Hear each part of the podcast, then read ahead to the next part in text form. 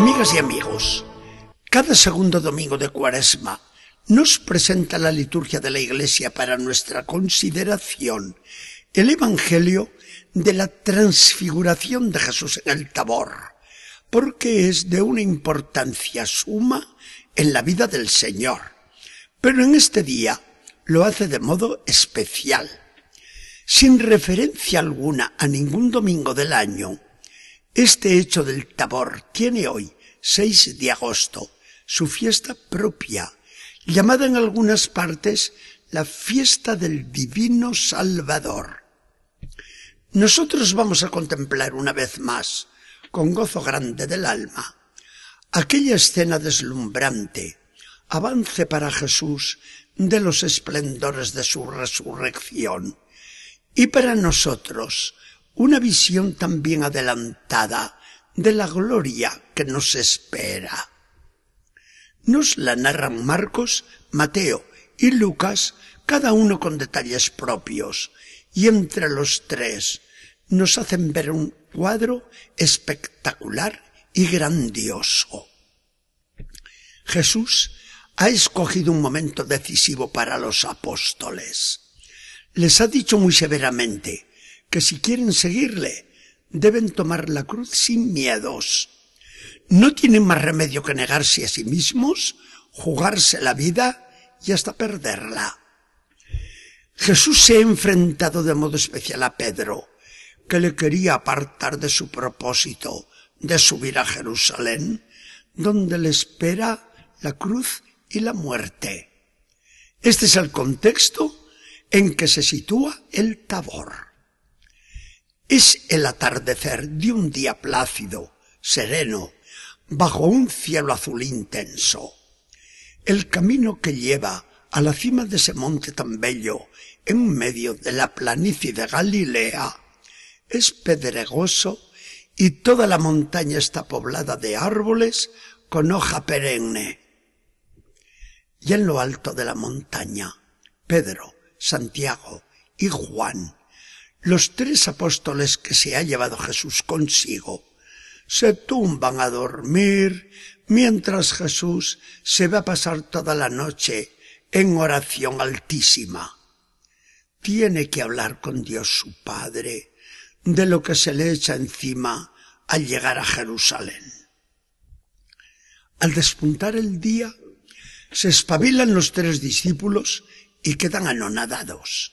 Jesús está suspendido en el aire con su cara resplandeciente más que el sol, las vestiduras blanquísimas y a su lado Moisés y Elías, enviados por Dios, que hablan con él acerca de la pasión y muerte que le vienen encima. El espectáculo es sensacional. Jamás ha contemplado a la tierra hermosura semejante. De modo que el pobre Pedro, sin saber lo que se dice, comienza a gritar, Señor, qué bien se está aquí.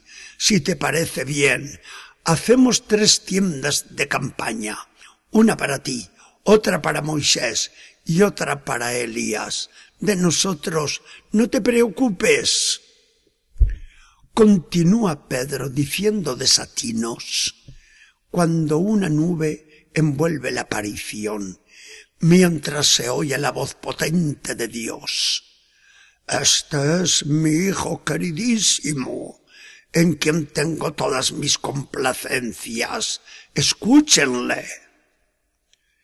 Ahora los apóstoles tiemblan, pues, según la creencia judía, Nadie podía ver a Dios y quedar con vida. Así que se tiran rostro en tierra, pero viene Jesús todo amable y les dice, venga, no teman, que soy yo. Pero les doy este encargo importante. No digan nada a nadie sobre esta visión hasta que yo haya resucitado de entre los muertos.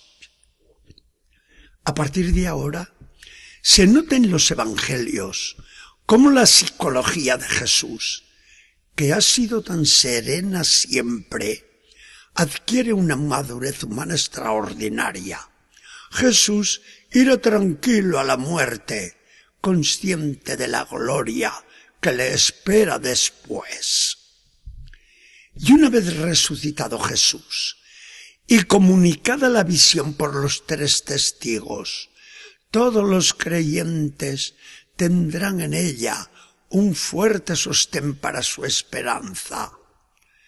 La lucha por la vida cristiana será dura, pero no tiene parangón esta lucha con la gloria que un día se nos va a revelar.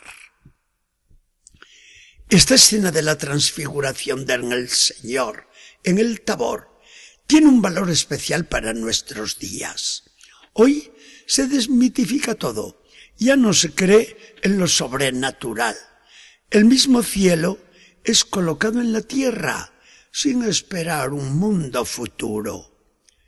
A ese cielo se le hace consistir hoy en un perfecto bienestar social, estilo marxista, que nos ahorrará quebraderos de cabeza al buscar la felicidad soñada. Con semejante manera de pensar y hablar, desaparece el cielo de la revelación. Pero el Evangelio no está conforme con esa concepción humana y terrena del paraíso futuro y nos hace ver hoy cómo los bienes que Dios nos prepara serán de una naturaleza totalmente distinta, inconcebible ahora para nosotros.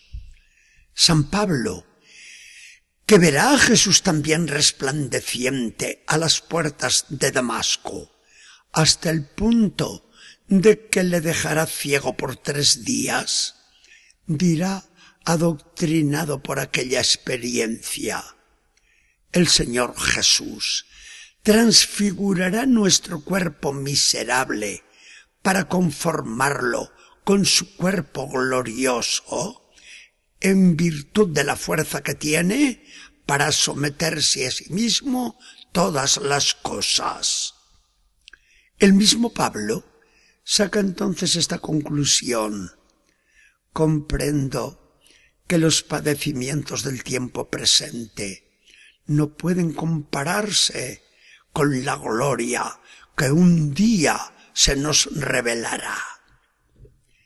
Y Jesús viene a decirnos con este hecho de la transfiguración, ánimo, adelante, en medio de sus luchas, miren con los ojos de la fe mi gloria.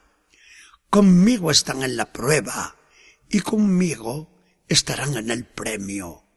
Con ustedes estoy en la lucha y pronto ustedes estarán en la dicha de mi victoria. Que el Señor nos bendiga y acompañe.